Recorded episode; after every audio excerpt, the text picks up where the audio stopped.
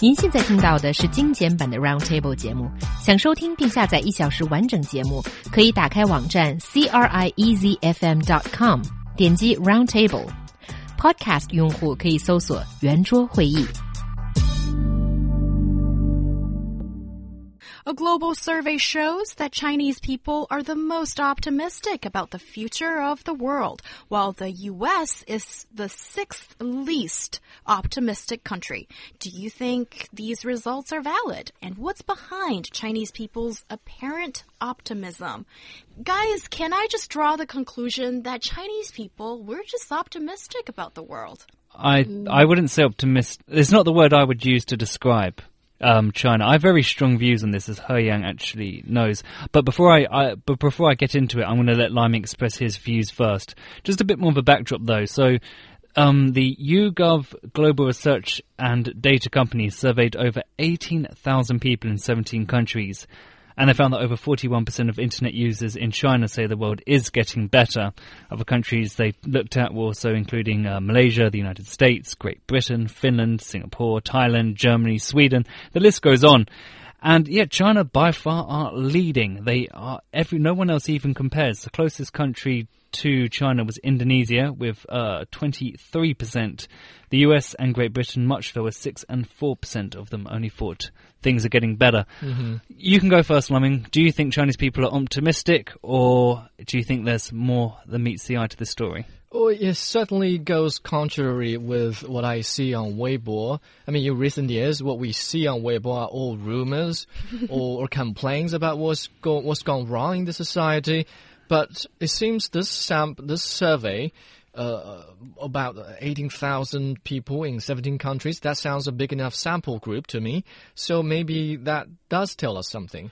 Okay, the question that I really want from you here, Liming, is why do you think Chinese people are more optimistic than the rest of the world? Well, the simplest reason I would suggest is well, it's that's because Chinese economy has been de developing uh, rapidly. Uh, GDP annual growth mm -hmm. rate in China averaged 10.88% from 1989 until 2015. So, for people who are who have done this research online, so internet users, young people, they may have been born to the age of relative prosperity. I mean, at least they've never experienced a shortage, and all their lives they've witnessed progress. It's, they're living in a time where, as long as they work hard, they can expect good, uh, optimistic returns. I think that's actually a statement that holds a lot of truth that I can I can agree upon, I think. Because, well, like, for young people like myself or Lai Ming, I think for those born after the 1980s, we still experienced a certain level of austerity. I remember the first apart, well, the first um, place my family lived in was a one room bungalow. And we went from there, and now we have a relatively big apartment. And I think that is the kind of trajectory that most young people have experienced. Maybe we started from a low point and we went on a curve that's just going up. And that contributes to general optimism when you look at the world. Although we don't know what's going to happen in the future, though. Okay, well, a few things. First of all, China's economy is doing quite well, but it's not perfect. Economic growth has slowed down. The Chinese stock market has continued to plummet. And I spoke to several Western um, financial majors yesterday, experts in the industry, and they're all speculating that the Chinese housing market may still crash. So it's not all roses. That's my first point. Secondly, this survey wasn't about if you think that China's going to be better mm-hmm. in the future. It's about Chinese views on the entire world and how the world is going to be and their optimism towards the entire planet that yes. stretches beyond China. The US and Europe are also included. And my honest opinion is that because of a certain level of control in China, that there might just not be enough knowledge about what is actually going on in the world as a whole. I'm going to ask Liming uh, a quick question. I Liming, doubt that. Liming, oh, well, okay, Liming, tell me the stories about Eric Garner, the famous case in the US. No idea. Well, it's one of the biggest stories in the US, and if a British media expert or an American media expert did not know the details, it would be as bad as a as a media expert in China not knowing the details of the Second World War. I'll give you another chance, Simon. Tell me the details about Michael Brown.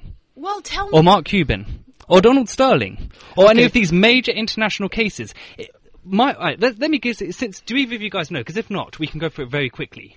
Michael, No, okay, well, thank you very much for that. You've made a very good case that maybe uh, sometimes Chinese people are not that sometimes Michael Brown, okay, was the story of an 18-year-old guy who was shot in broad daylight for being black. Eric Garner was standing in the street and accused by police of selling fake cigarettes.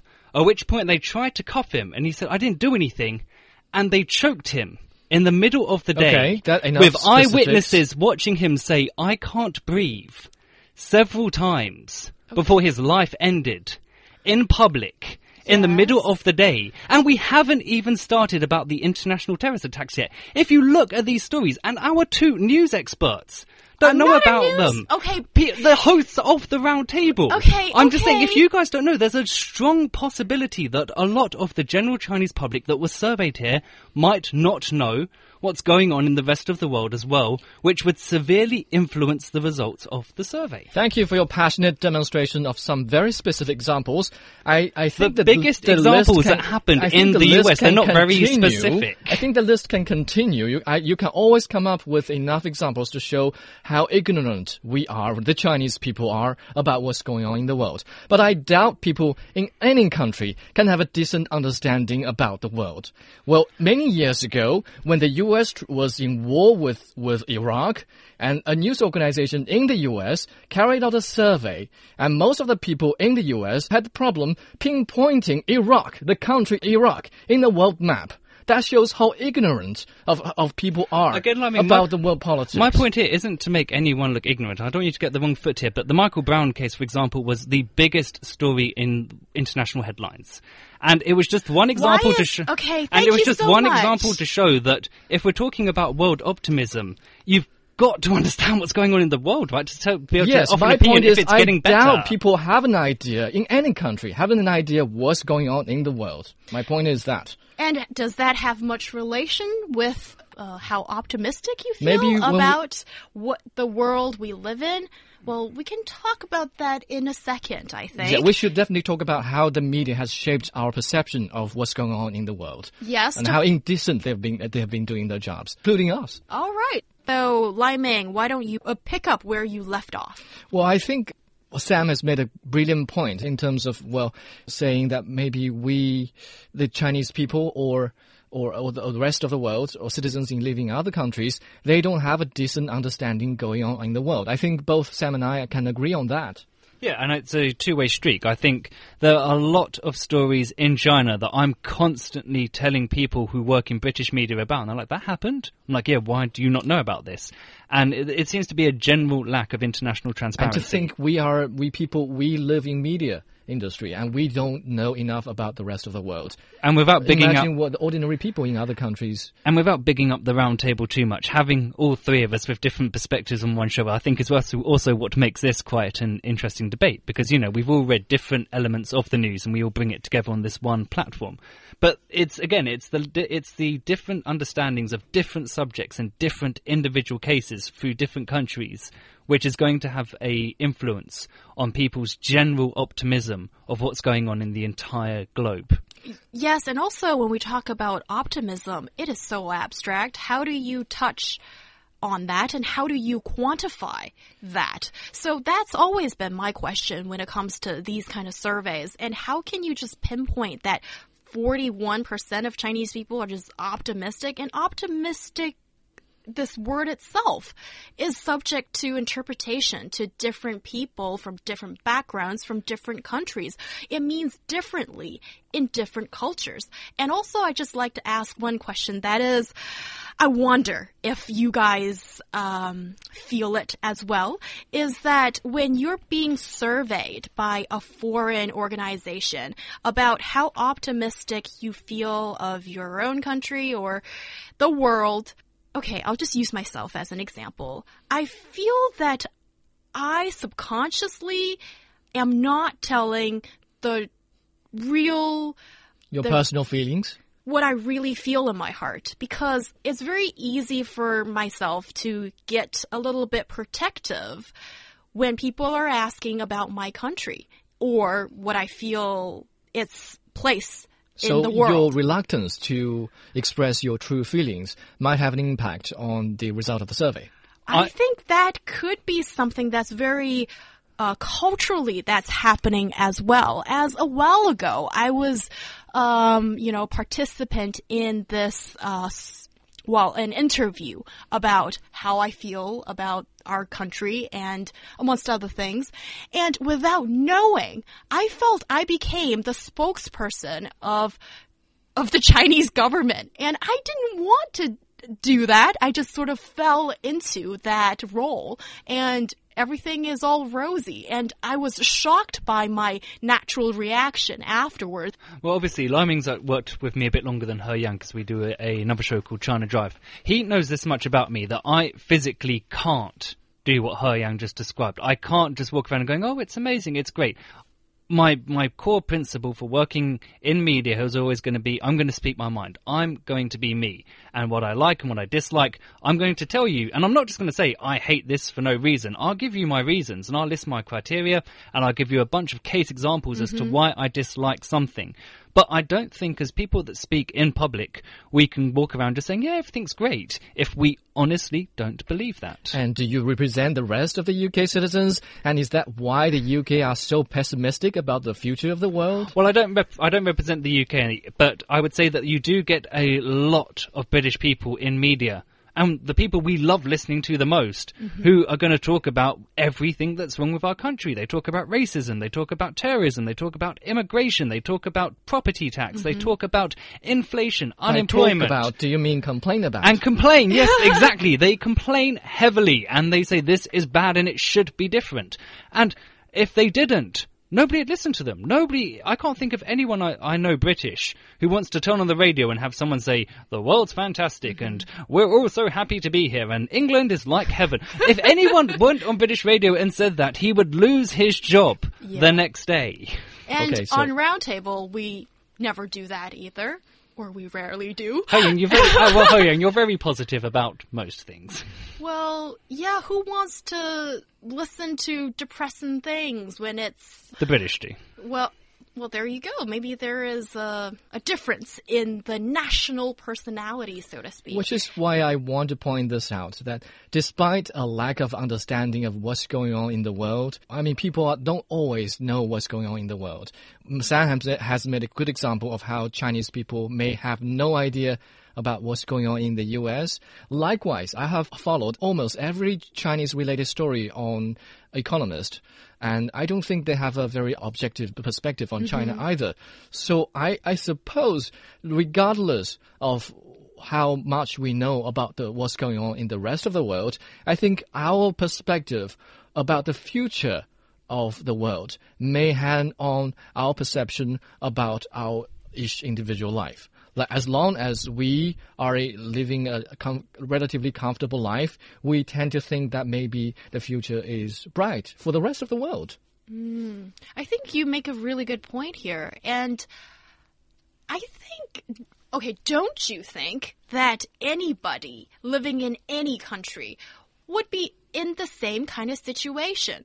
If you're living in a comfortable or whatever situation, aren't you always going to be more aware and care about what's happening around you? And do you care that much about a place that's miles away that you don't really know very much about? But that doesn't really explain why Chinese people are that much more optimistic. So I suspect that during the con uh, the people who were conducting the survey, how the question was being asked and how Chinese people had this maybe a little bit specific behavior. Culture, culture like I prejudice. As I use myself as a example to uh, demonstrate the case earlier, had something to do with this seeming optimistic. Because Sam, when you were talking about all those um, news commentators talking about the not so bright side of society, we see similar things in China. Maybe not in all areas we want to see, but